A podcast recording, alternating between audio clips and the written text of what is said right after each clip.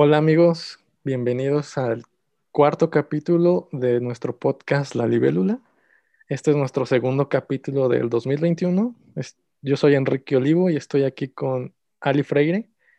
Y bueno, hoy no nos pudimos reunir físicamente, pero gracias a, la magia de la modernidad que nos ofrece Zoom, pues estamos aquí grabando un capítulo. Espero que se escuche muy bien Espero que, no haya fallas técnicas ni, de internet, pero pues empezamos. ¿Cómo estás, Ali?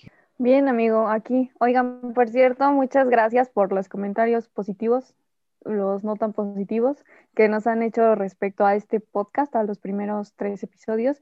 Les agradecemos las críticas constructivas y pues estamos aquí también para ser escuchados. Si les interesa algún tema en especial que quisieran que saquemos, lo sacaremos, lo hablaremos, lo discutiremos. ¿Y tú, Kikin, qué tal? ¿Cómo estás? Bien, todo bien. Y sí tienes razón.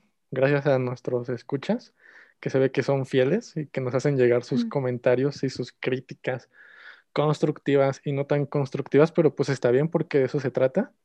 Eh, y claro que sí, pues mientras más nos hagan pues llegar sus, sus sugerencias de temas que quieran que toquemos, pues nosotros más felices. Ya me han contado también varias gente que quiere que, que participe con nosotros. Yo creo que en algún momento ya... ¿Real? Neta. Ya, ¿Quién te dijo? Bueno, luego me dices. Luego te digo, pero ya al menos tres personas nos han dicho de que ya invítenme un día. Yo de claro, cuando se pueda, pues ya tocaremos algún tema. Fíjate, no, eso, eso no me habías contado. Nada más nos hemos estado pasando los comentarios, ¿no? De mira, me dijeron esto y bien emocionados. Bueno, el capítulo de este hoy, de este hoy, el capítulo de hoy Está dedicado a una persona que fue muy importante para mí, una persona a quien quise mucho, que al término del año pasado terminó su viaje por esta vida terrenal y ascendió, subió, viajó, se transformó, como quieran llamarle, a ese plano espiritual al que todos posiblemente llegaremos. Y bueno, él es, porque yo creo que a pesar de que dejamos esta vida en este plano, seguimos siendo, ¿no? Como que la esencia de las personas que somos, lo que dejamos en las personas que queremos y las personas también que nos quieren, ¿no? Eso hace que sigamos siendo y no que desaparezcamos y ya, cero, nada. No, Entonces, eso, es, eso es inmortal. Exactamente, inmortal es lo que nos hace inmortales, lo mucho que nos recuerdan y lo mucho que nos quieren. Entonces, él era un motociclista empedernido, era un alma libre, era, es un alma rebelde, y justo de eso se trata el podcast de hoy, de la rebeldía. Y fíjate, quien yo quería contarte que él en su viaje por esta vida, creo que me enseñó a mí y a algunos de mis primos que la rebeldía siempre, mientras sea bien aplicada, digamos, porque una cosa es como, bueno, no sé tú qué opinas, pero yo creo que una cosa es la rebeldía alocada, la rebeldía que de verdad no te lleva como a nada, sino simplemente a estar enojado y a estar encabronado con el mundo, ¿no? Y que dices, yo soy único y lo que yo digo es ley y lo que yo hago es ley y todos los demás están mal y no sé si, si alguna vez seguro sí, te ha pasado que llegas a hablar con alguien y que te empieza a decir, tú estás con el sistema porque tú trabajas, sí, o sea, y él, esta persona de quien estoy hablando, mi tío, nada, nada de eso, era una rebeldía bien bonita, una rebeldía de libertad, una rebeldía de, de ser feliz. O sea, porque siento que ahorita, en, justo en, en el 2020 que acabamos de dejar atrás, estuvo bien cañón, ¿no? O sea, que pudieras tener en ti mismo ese equilibrio de poder decir, estoy feliz con lo que tengo y de ver siempre eso, ¿no? Lo que tienes en vez de estar pensando todo el tiempo en lo que te falta. Y él así era, así es. Siempre estuvo pensando en lo que tenía, en las cosas buenas, en su familia. Pues este capítulo está 100% dedicado a él hasta donde esté.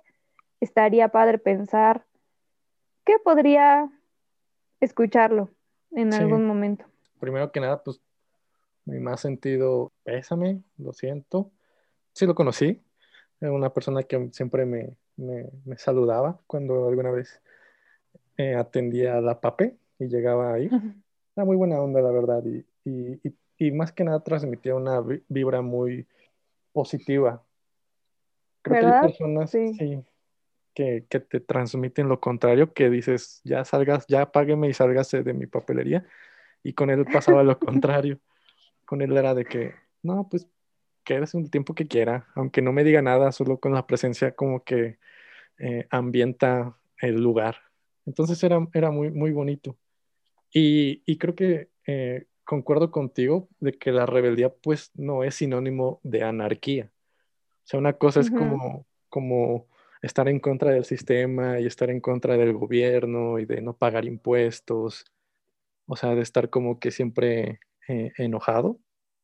Y otra vez como, como lo que dices, pues estar bien nada más contigo mismo sin importar más, pero sin hacerle el daño a nadie. Yo igual hablando de esto de, de rebeldía, sí. estaba pensando, creo que tiene hasta cierto punto que ver un poquito con el efecto Mike, ¿no? Me puse como a hilar cosas y llegué como a la conclusión de que hasta cierto punto tiene un poquito también de rebeldía, decir, güey, ya, ¿no? Esto no me hace feliz, esto no me gusta, tengo que moverme y está, está padre. Fíjate que uno de esos comentarios que me hicieron respecto al podcast, alguien me decía, es que idolatran el efecto Mike y es así como que a ustedes se les hace wow. Y pues, sí. O sea, o sea como, como que no tenemos sentimientos por soltar cualquier cosa. Podría ser, ¿no? Un poquito como que pues sí, básicamente sin sentimientos o como si fuésemos fríos o, o como si pensáramos que está bien dejar las cosas a medias. Y yo creo que sí está bien dejar las cosas a medias cuando sea algo que no te llena, ¿no? O sea, justo, voy a ser lo suficientemente rebelde para moverme. Sí, pues es que también para qué vas a estar en algo que, que tú sabes que no te da bien, que no eres feliz y que no te va a llevar a nada. O sea, creo que sí hay, hay cierta rebeldía en cortar cualquier cosa y no solo personas ni actividades, sino hasta contigo mismo, ¿no? Puedes cambiar de actitud cuando sientes que no es la ideal para ti. Ufa, eso está muy difícil. Sí, sí está difícil, pero como que, no, no sé, o sea, yo creo que por eso se llama como rebeldía. Y no... Yo creo que está muy cañón estar bien contigo mismo así como lo planteas. De cortar es cualquier cosa que no me haga bien, pero que yo sé que no me haga bien, Sí, yo creo que es difícil, o sea, porque quizás somos adictos a ciertas cosas y o no lo sabemos o no lo aceptamos, o sea, ciertas cosas y ciertas personas, o sea, porque podrías pensar, ah, pues adicciones, las drogas, el alcohol, el cigarro, ¿no? Pero no, o sea, yo creo que a veces uno sí se puede hacer adicto hasta personas, ¿no? Sabes que te hace mal, pero ahí sigues. Ajá, ahí sigues. Y justo estaba viendo un artículo, eh, no me acuerdo cuánto tiene, no tiene mucho, donde decía por qué nos cuesta tanto desprendernos de los malos vicios y por qué a la vez nos hace feliz los malos vicios. Y ponían ejemplo, me estoy desvelando viendo una película o una serie sabiendo que me tengo que parar a las 7 de la mañana para iniciar pues mis actividades, pero aún así estoy aquí a las 2 de la mañana. Eh, con la pantalla picado en la serie. Digo, yo sé que podría... Como todo un pendejo. Sí, pero dice, ¿por qué me gusta? ¿Y por qué lo voy a repetir la, el, el, día que sigue? O sea, es como, no, no cortas tu mal vicio. Y lo peor es que sabes que si estás haciendo un, pues fomentando o incrementando tu vicio. Sin embargo, hay algo como, ellos le llamaban como la adrenalina mala. Eso de que te haces sentir de que, ay, pues voy a ver uno más. Y como que creo que esa también es la rebeldía que no te va a llevar a nada bueno porque al final no te va a dejar nada mm, si ves un capítulo más de la serie que puedes ver el mismo día en la mañana o en la tarde o no sé, o ya las puedes descargar, las puedes ver en el baño. Es como que puedes aprovechar ese tiempo en, dormir. sí, claro. Rebeldía, ay, la rebeldía tiene muchos matices, tiene mil cosas. Una vez, no tiene tanto tiempo, yo platicaba con él respecto a que le tengo mucho miedo a las arrugas. Tú como uno de mis mejores amigos debes de saber que le tengo así terror a las arrugas. O sea, es algo que lleva ya, no, no voy a decir que me persigue, o sea, no es como un miedo que me persigue, así que yo diga, ah", pero sí, les tengo miedo, les tengo respeto a las Ah. arrugas. A, a ver, Y te voy a hacer una, entonces- una pregunta. ¿A Ajá, qué le temes más? ¿A las arrugas o a las canas? A las arrugas, mil, definitivamente, claro, por supuesto. Las canas, en realidad, fíjate que las canas no, no me dan, o sea, bueno, también no me ha salido ninguna cana. ¿Estás de acuerdo que ya estamos así como en los late 20s? No tengo no, ninguna no, cana. todavía no. Los late 20s todavía faltan. Más o menos, más o menos. A mí ya algunas personas ya me han pedido que los divorcie de veintitantos. Entonces, justo así que sucedió una, la primera, yo dije, güey, ya estamos en los Late En los 20s. 20 de ese lado, justo los 20 en donde te empiezan a salir las canas, ¿no? Así una, dos, tres, y dices, ¡ah, la madre! Sí, no, definitivamente, Kiki, me dan, me dan más miedo las arrugas que las canas. Aparte, una prima de mi papá tiene el cabello todo blanco, así como si se hubiera hecho un platinado, todo blanco de puras canas, y entonces ella se hace como rayos negros. Y se ve Y bien. yo me acuerdo cuando, súper, yo me acuerdo que cuando era niña la veía y decía, wow. De, de hecho, yo me acuerdo en una fiesta de tu hermana, creo que es una de sus amigas, que también tenía el pelo como, como con mechones, pues blancos, que eran canas, y que yo me acuerdo que le dije a Jesse, güey, se le ve bien chido lo que se hizo, y no me acuerdo si fuiste tú o, o quién, me dijo, pues no se hizo nada, así es, o sea, era su mechón como de canas, como tipo Cruella de Vil, pero se le veía chido porque estaba Sí, joven. ya, ya, ya, sí sé, sí sé de que, sí, sí sé de quién hablas, y sí recuerdo también esa fiesta en donde acabamos hasta la madre cantando canciones de señores de los amigos de mi hermana, como de Sí. José José, y con Perreque, ¿no? Sí, Y que ellos así, bien tiesos, ¿te acuerdas? sí, Sí, sí sé de quién hablas. Pues justo, güey, o sea, las canas las puedes cubrir con un tinte, o sea, si no te gustan, pues las cubres con un tinte y ya, ¿no? Tan tan se acabó, o sea, tan tan se acabó entre comillas, porque pues cada mes te haces ahí tu retoque y ya, pero con las arrugas, ¿qué haces? No, las puedes o también sea, cubrir podrías, con maquillaje, pero no, no sirve de mucho, ¿verdad? pues es que no es algo como tan permanente como un tinte. Podrías eh, inyectarte Botox, podrías hacerte un lifting, pero como que siento que la carita empieza a cambiar un poco después de que ya empiezas a meterle esas cosas. Entonces, justo yo estaba hablando de esto con una de mis tías, hermana de mamá, y ellas me decían así, no, pero ¿cómo crees? Es algo natural, ¿sabes? Y yo, no, me da un terror y por eso diario uso bloqueador y me lo retoco cada tres horas, me desmaquillo todos los días, bla, bla, bla, bla. Y mi tío estaba escuchando, justo a quien le estamos dedicando este podcast, estaba escuchando eso que yo estaba diciendo que estaba súper clavada, ¿no? No, no quiero arrugas y no quiero arrugas y no quiero arrugas. Y entonces él me dijo, ¿y por qué no vas a querer arrugas? O sea, es absurdo que pienses que vas a poder vivir sin arrugarte. Y yo le contesté, claro que sí puedo, o sea, mientras menos sonría, mientras menos caras haga, mientras menos gesticule, no me voy a arrugar, ¿no? Mientras menos me enoje y frunza así el ceño, ¿no? Ya sabes que te hace ver de repente así súper grande eso y súper amargado también, cabe mencionar, que te ves súper amargado, amargada. Sí, y sí, sí. entonces él me dijo algo que nunca se me olvidó, jamás, y yo creo que nunca se me va a olvidar. Me dijo, las arrugas son marcas permanentes en tu piel que le presumen a la gente que te conoce lo mucho que has vivido, porque ahí están tus sonrisas, están tus tristezas, están tus amarguras, está todo. Entonces, no tengas miedo de arrugarte, porque eso demuestra todos los sentimientos que han pasado por ti en tantos años de vida que tengas. Y en ese momento yo dije, wow, qué sabio, qué agradable. Y justo volvemos a lo mismo, o sea, tener también la rebeldía de decir, voy a dejar que, que todo pase, que la vida siga, que la vida me marque. Y justo el que yo no quiera arrugarme, creo que es lo opuesto a la rebeldía. Y yo creo que también las canas, la re- la- las arrugas, te demuestran como también cierta madurez, ¿no? O sea, yo veo a gente con, digo, no todos, al menos en la apariencia, te demuestran como que cierta madurez. Yo veo a alguien con canas y sí siento que, ok, le voy a hacer caso porque ya sé que ha vivido lo suficiente como para, para pues decirme, estás bien o estás mal. Ya después veré si sí me funcionó o no, pero al menos ya tiene mi atención, ¿no? Como de, ok, este señor tiene pues ya la voz de la experiencia. Y con, con, las arrugas, yo había escuchado esos temas de, de, que nunca sonrías tanto porque tu piel se acostumbra a estar estirado y que lo mejor que puedes hacer es, es, usar bloqueador solar aunque no salgas al sol. Porque los rayos ultravioletas... Entran por las ventanas. Ajá, sí. Sí, te decía de las arrugas.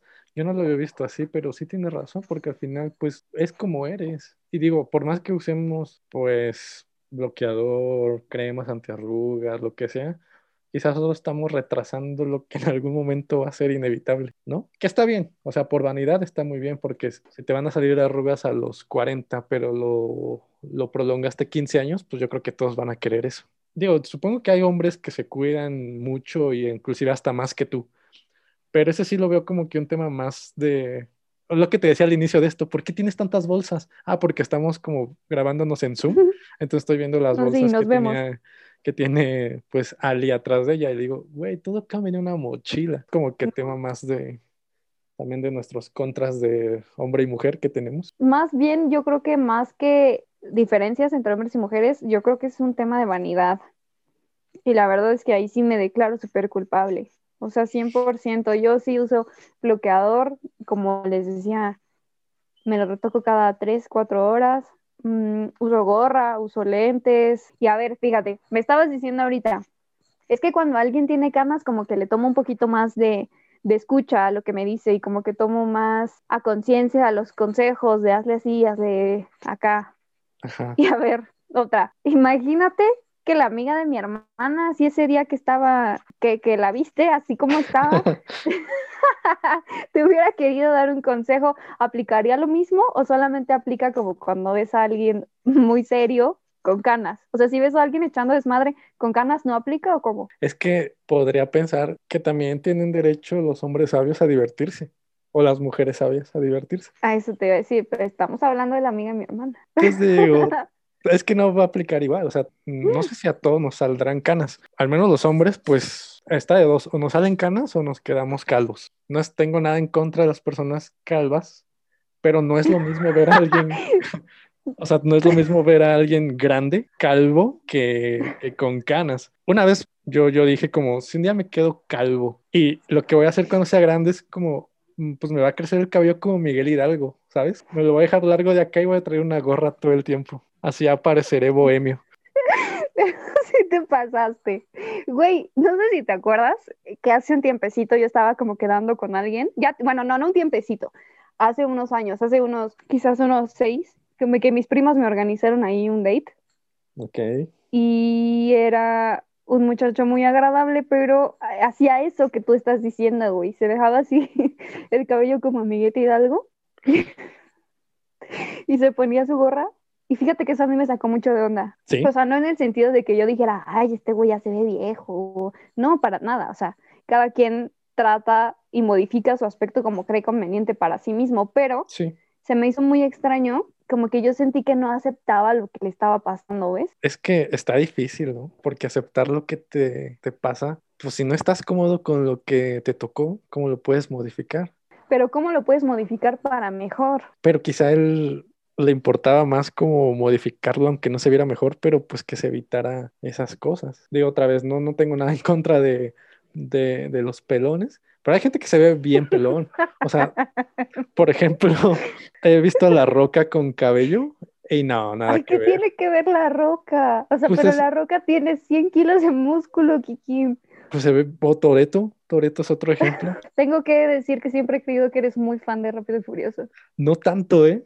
No tanto, o sea, sé que puede. sacas a Toreto. Sé que puede, pero es que Toreto tiene un gran lema que es la familia y como que entre amigos y la familia y que por ahí Toreto no es un poeta, pero no está tan lejos de serlo.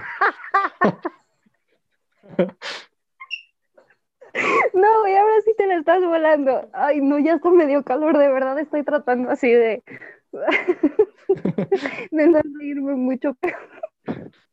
Toreto es un poeta. Esto puedes cortar. Ok, ya, ya. Estoy bien, estoy bien. es que, bueno, otra pregunta. O sea, de que el tema de la rebeldía, si alguna vez causó problema, el hecho de que fuera así. con Sí, su seguro. familia o su, no sé. Sí, sí, seguro sí. O sea, no es como que tu familia diga, qué padre, nació un rebelde. Pues no, pero como que siempre él se tomaba todo muy, muy tranquilamente, ¿sabes? O sea, para que él se estresara por algo, era así como que tenía que ser algo muy serio. Y mientras tanto, todos los demás así súper apretados, ¿no? Ay, ¿qué vamos a hacer? No, y él súper tranquilo. Entonces, como que quizás el problema que le causaba era que sentíamos que no se tomaban las cosas en serio, como yo ahorita con Toreto Poeta. Entonces, así como, como yo me reí de eso que dijiste, como que para él era bien natural que algo chiquito que alguien decía le sacaba acá como, como mago, ¿no? Que sacan los pañuelos y que sacan y que sacan y que sacan de colores. Así, así él. O sea, la cagabas tantito, güey, decías algo que le pareciera chistoso y entonces te agarraba una carrilla interminable y todo el mundo le entraba y ya después tú nada más estabas de, yo no puedo, estoy chiquito porque eran todos contra ti. Pero, ¿te imaginas los problemas que tienen los rebeldes de la, de la otra rebeldía, de la opuesta, la rebeldía De sin anarquía. causa? Ajá, ajá. Pero es que sus problemas son, es como vivir enojado constantemente, ¿no? Yo me acuerdo cuando éramos más chavos y güeyes y como Más chavos. que íbamos a los conciertos de, pues de punk, que veíamos a, a los asistentes de esos conciertos, ¿no? Los punks de a de veras. O sea, porque nosotros nos sentíamos punks, pero pues Chiquitos. eh, es que siempre he dicho que éramos muy fresas para los punks y muy punks para los fresas. ¿Sabes? Como que estábamos siempre en el limbo. Entonces, cuando te encontrabas a un punk, pues de a de veras, sí te causaba como, está enojado todo el tiempo. O sea, está bailando acá ujú. su, su música con sus, pues, cabello con resistol. y Con su su- mueca. Sí, es, es Fíjate que yo me acuerdo, una vez fui con Jesse mm, y con otros de nuestros amigos a un toquín, un poquito lejos. Me acuerdo que era fuera de una universidad. Era un bar así, pues medio gacho, la neta. Pero como era en la tarde, pues no había bronca y eran varias bandas las que iban a tocar. Y me acuerdo que ellos iban a tocar. Por cierto, el intro de nuestro podcast es de una banda que nuestros amigos tuvieron hace muchos años, que justo son los que iban a tocar, que se llamaban Wait Any Wait. Ujú. Y entonces los Wait iban a ir a tocar. Y pues ahí estábamos, ¿no? Todos niños así, bien conejitos, calados de los punks que, que dices. Y recuerdo que ellos tocaron y todo bien, ¿no? O sea, todo transcurrió en, no sé, tocaban como cinco o seis canciones, ¿no? Más o menos era lo Sí. que se le daba a cada banda. Sí, sí, sí. Tocaron sus canciones y después de ellos dijimos, bueno, pues hay que quedarnos, nos tomamos una cerveza, jajaja, jijiji, y antes de que anochezca nos vamos, porque les digo que estaba medio feito, ¿no? Ujú. y había otra banda que esos güeyes sí se veían como muy punks. Y uno de los de la banda, así como que me empezó a decir, ay, ven. Y yo, no, no, sí, ven. Y yo, no. Y entonces agarré de la mano a uno de nuestros amigos, me parece que fue a Dante, y yo digo, güey, es que ese güey me está ligando y no quiero. Y Dante, no, es que es mi novia. Y ya como que se, se abrió, pero como que no le hizo mucha gracia, ¿no? Y entonces después les tocaba de punks que ni tengo idea de cómo se llamaban, o sea, ni me pregunten porque de verdad no. Me acuerdo que cuando comenzó así su, su show, porque pues al final era un show, ¿no? Lo que tenían que dar. Cuando empezó su show, se echó como dos canciones y luego como que el encabronamiento se apoderó de él, así como que se le metió el diablo, no sé Sí. Y deshizo todo lo que estaba de escenario, güey. Empezó a patear las luces, o sea, no, bien feo. Empezó a patear las luces, empezó, había sillas alrededor de él porque el escenario era como una tarima no tan alta, ¿no? O sea, como un escalón o dos, y se bajó y las mesas que estaban alrededor de él, que estaban vacías, o las sillas que estaban vacías, las empezó a patear, güey. O sea, este güey está tan emputado con el mundo, o sea, por Es de esas veces que raro. él piensa que está haciendo lo correcto, ¿no? Pero que todo el mundo está Es- como sí. con cara de, ¿qué pedo? De Ya, wow. Sí, ajá. Ajá, y como que él pensaba que, ajá, sí, ya, sí, qué padre, ya vete. Y como que él pensaba que era así al que todos querían imitar y que su show estaba súper padre. Obviamente después de ese güey ya nadie pudo tocar. O sea, aparte les arruinó el show a las demás Sí. bandas que estaban como detrás de ellos.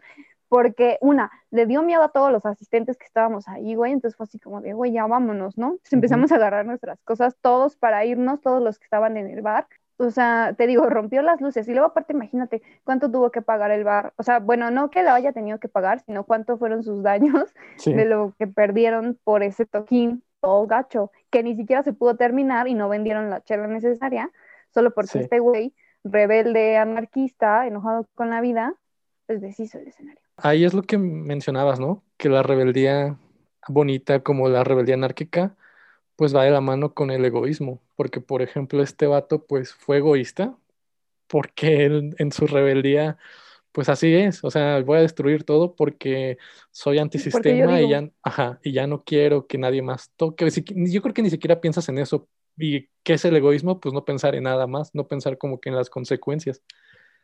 Y la rebeldía bonita, pues sí está bonita, pero creo que también tiene un toque de egoísmo. Claro, porque pensar- decide ser feliz. Exactamente, porque no sigues como que las normas tanto de una sociedad como de un trabajo, que si bien, o sea, me, tengo un ejemplo que se me hizo como que el rebelde bonito de la cultura pop, ¿no?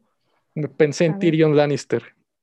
O sea, siento que él es como, como la definición de no voy en contra de las normas de mi familia, voy en contra Ok, también de... espera, Ajá. ponte en contexto primero Tyrion Lannister, porque no creo que todos nuestros escuchas hayan visto Game of Thrones. Tienes razón. Tyrion Lannister es un personaje de Game of Thrones. Es un personaje eh, enanito, con el cual Qué también, feo se escucha. pues sí, ¿cómo se le llama? Pues es gente pequeña. Ok, gente pequeña. Hay que ser políticamente correctos. Una gente pequeña que en el mundo de Game of Thrones pues estaba como mal visto. Y por lo tanto su papá, su familia, sus hermanos, solo su hermano lo quería, pero nadie más lo, lo apoyaba y como que todos se burlaban de él. Digo, para dar un contexto a las personas que no siguen Game of Thrones, Tyrion Lannister pues no puede desarrollar su cuerpo, no puede pelear, pero sí puede desarrollar su mente. Lee mucho y se hace la persona más inteligente de todo el universo de Game of Thrones. Y bueno, él crece en cuna de oro porque su familia gobierna en ese, en ese momento de la serie. Sin embargo, él se da cuenta de que las normas no son las correctas y decide traicionarlos. En su forma de rebeldía, pues siempre está como el ser sarcástico, un poco como Tony Stark, y estar siempre borracho. Y se fue con la enemigo, que en este caso era Daenerys Targaryen, la mamá de los dragones. Todos lo vieron como que mal visto, pero él en el fondo sabía que era algo bueno. Y cuando descubrió que no, se fue con Jon Snow, ¿no? Como que es lo ok. Y yo creo que eso es lo que hace un rebelde, eh, pues memorable, ¿no? O sea, que en la rebeldía busques el bien de todos. Y justo Jon Snow es como lo opuesto. Ajá, eres Entonces, el, que sigue las todo. reglas y sí, el, Ajá. siento que es El como cuadrado. Es eso, el Capitán América de Game of Thrones. El Capitán América de Game of Thrones, sí, como cuadrado. Fíjate, dijiste algo bien bonito, un rebelde memorable. Y yo creo que, que, bueno, hablando ya un poquito más personal, hablando de mi tío, yo creo que él triunfó en la vida por haber sido feliz, por lo menos la mayor parte de ella. Él triunfó porque siempre estuvo lleno de amor, porque siempre fue quien él quería ser, quien él pensaba que era. Siempre se movió de acuerdo a su manera, güey. Y creo que más allá como de que alguien tenga éxito, éxito hablando de dinero, ¿no? O sea, que tengas un reconocimiento profesional o no sé. Creo que eso también es triunfo, también es éxito. Y me gustó, de verdad me gustó mucho eso que dijiste, un rebelde memorable. Y aquí está justamente la historia de un rebelde memorable. Yo creo que les vamos a su, bueno, yo, Kikín y yo ya tenemos nuestra página de Instagram, por si quieren es. seguirnos, deberían seguirnos. Se llama La Libélula Podcast y yo creo que el día que publiquemos este podcast, ese día les voy a subir una foto de este rebelde memorable. Y pues síganos amigos, esperamos siempre sus comentarios positivos, no tan positivos, aunque obviamente nos gustan los positivos. Esperamos que nos escuchen. Y normalmente yo de despedida les diría amor y punk rock para todos, pero este episodio no. Este episodio les deseo amor y rebeldía para todos. Y para el término de este episodio número 4, les voy a dejar su canción favorita. Bye. Bye. Bye.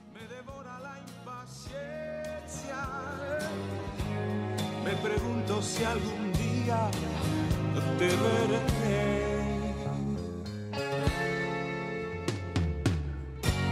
Ya sé todo de tu vida y sin embargo no conozco ni un detalle de ti.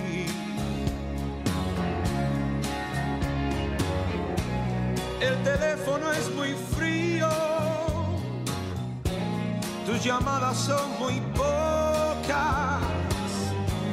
Yo sí quiero conocerte y tú no a mí.